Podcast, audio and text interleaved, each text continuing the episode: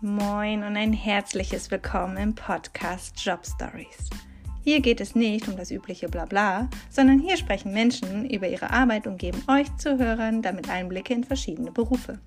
Sie erzählen, was sie beruflich antreibt, bewegt und wie sie dorthin gekommen sind. Hier lernt ihr Berufe durch Insider kennen.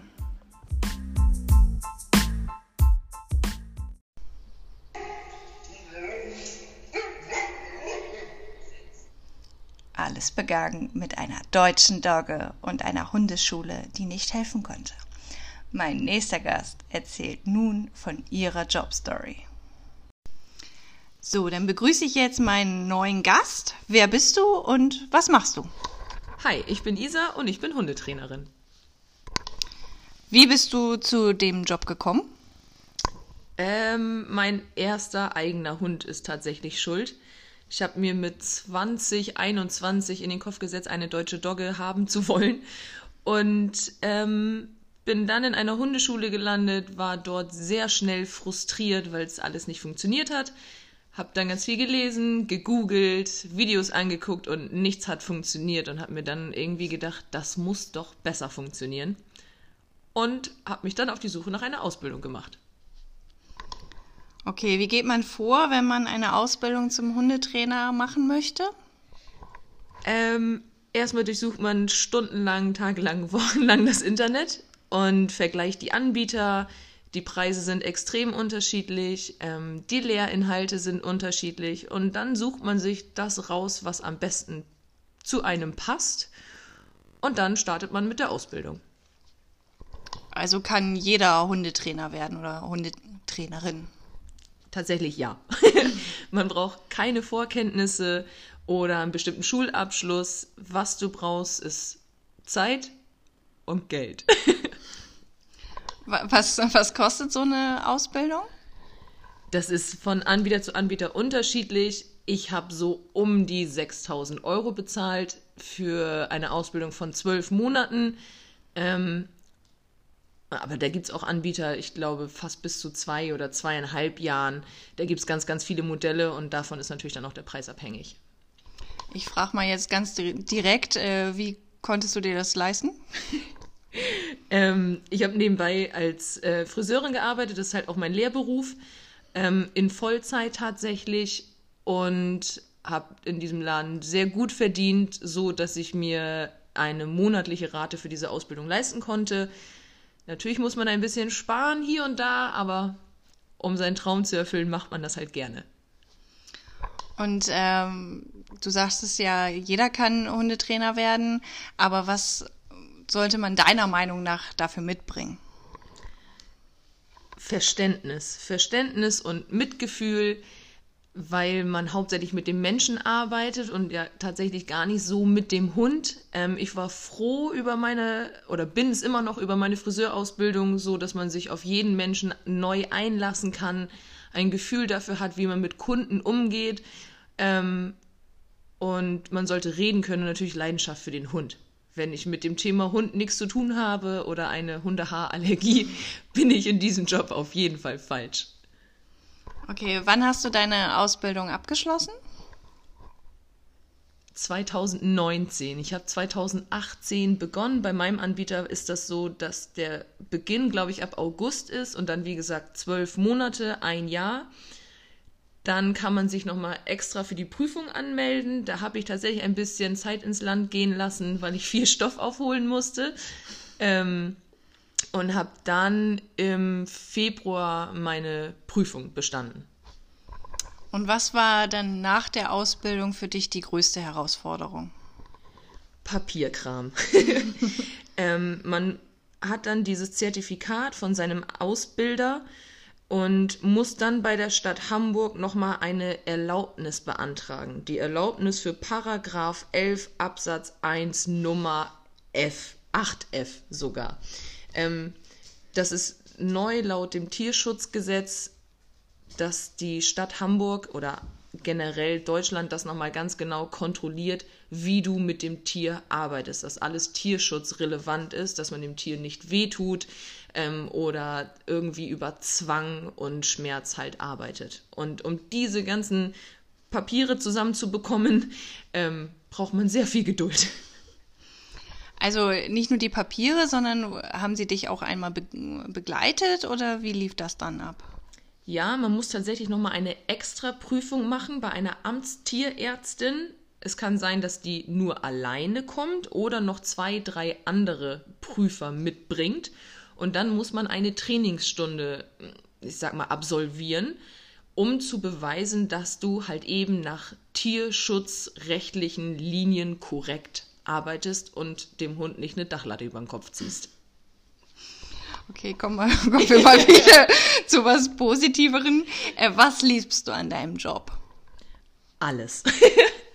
ich liebe es draußen zu sein. Ich bin kein Mensch für am Schreibtisch im Büro sitzen. Ähm, ich liebe die Interaktion mit meinen Kunden, wenn ich mit kleinen Sachen denen ein starkes Lächeln ins Gesicht bringen kann, wenn ich durch mein Viertel laufe und ich sehe meine Kunden und die Hunde freuen sich, mich zu sehen, ähm, oder ich kriege im Park vom Weiten zugerufen, dass alles total super klappt und einfach die Freude, das ist tatsächlich das, was mir am meisten Spaß macht, den Menschen Freude mit ihrem Hund zu bringen. Okay, du lebst also deinen Traum. Aber wie erfolgreich würdest du deine Tätigkeit jetzt und in Zukunft einschätzen? Wirst du langfristig davon leben können? Also, es gibt in Deutschland aktuell circa um die 5 Millionen Hunde. Und Hamburg ist mit 80.000 Hunden tatsächlich einer der Rekordhalter. Und die Hunde werden aktuell nicht weniger, sondern eher mehr. Und ähm, ich sehe meine Chancen sehr gut. Ich habe, ähm, ich hatte einen guten Start. Ähm, ich habe viele tolle Kunden, die mich alle weiterempfehlen. Es werden auch immer mehr Kunden, was mich natürlich unwahrscheinlich freut.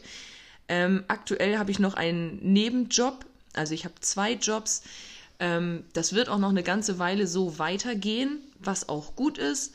Ähm, aber mein Wunsch wäre natürlich nur von Hunden zu leben. Aber da muss ich noch ein bisschen geduldig sein.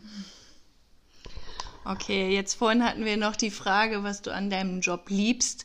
Äh, jetzt nochmal genau das Gegenteil, was nervt dich vielleicht oder regt dich auf oder wie auch immer. Puh, schwierige Frage. Ähm, was mich nervt.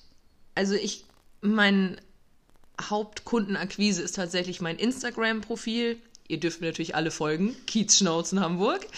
Ähm, dass ich viele Anfragen bekomme mit Aussagen wie, ich weiß nicht mehr, wie es weitergeht oder wo ich schon Angst habe, dass der Hund sein Zuhause verliert und ich biete meine Hilfe an und dann kriege ich darauf keine Rückmeldung. Das ist tatsächlich etwas, was mich manchmal frustriert, weil ich immer Angst habe, dass der Hund nicht mehr da sein darf oder kann, wo er gerade ist.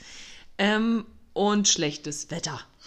Ich arbeite überwiegend draußen. Ich bin immer gut angezogen. Ich habe für jede Wetterlage Klamotten im Schrank. Aber Hundetraining bei Sonnenschein macht einfach mehr Spaß als bei unserem Hamburger Nieselwetter.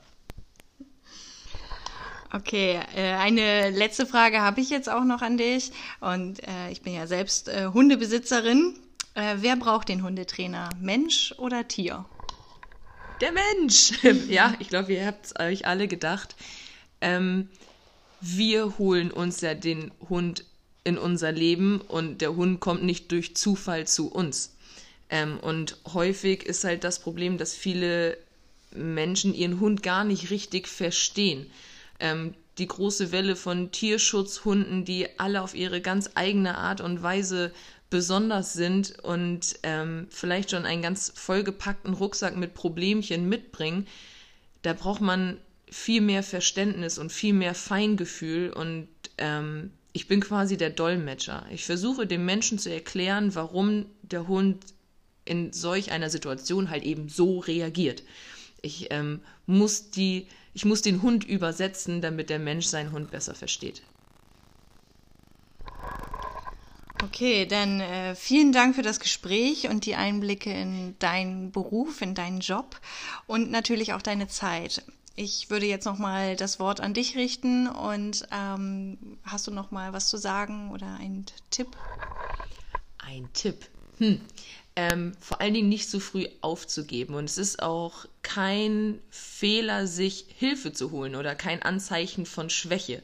Ähm, wenn ich, so wie ich damals mit meinem Hund an eine Grenze gekommen bin, wo ich nicht weiter wusste, ich hätte auch total gerne jemanden gehabt, der mir geholfen hätte oder der mir gesagt hätte, ähm, mach das doch mal so und so. Und ähm, ich habe zwei Jobs und das ist auch in Ordnung so. Ähm, einer ist halt eben dafür da, dass er mir die Miete und meinen Lebensunterhalt finanzieren kann, dass ich auf der sicheren Seite bin und der, der Hundejob, das Hundetraining, das ist eben das, was mein Wunsch ist, was mein Traum ist, was mich glücklich macht und haltet an euren Träumen fest. Es gibt nicht immer nur einen Weg, es gibt ganz viele Wege ähm, und das war für mich immer wichtig, immer meinem Herzen zu folgen, auch wenn es manchmal schwierig ist. ja, super, dann vielen Dank. Sehr gerne.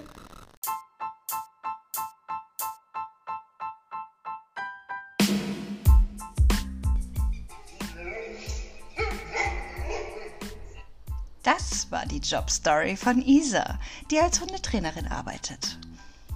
Vielen Dank fürs Zuhören und seid gespannt auf die nächste Folge.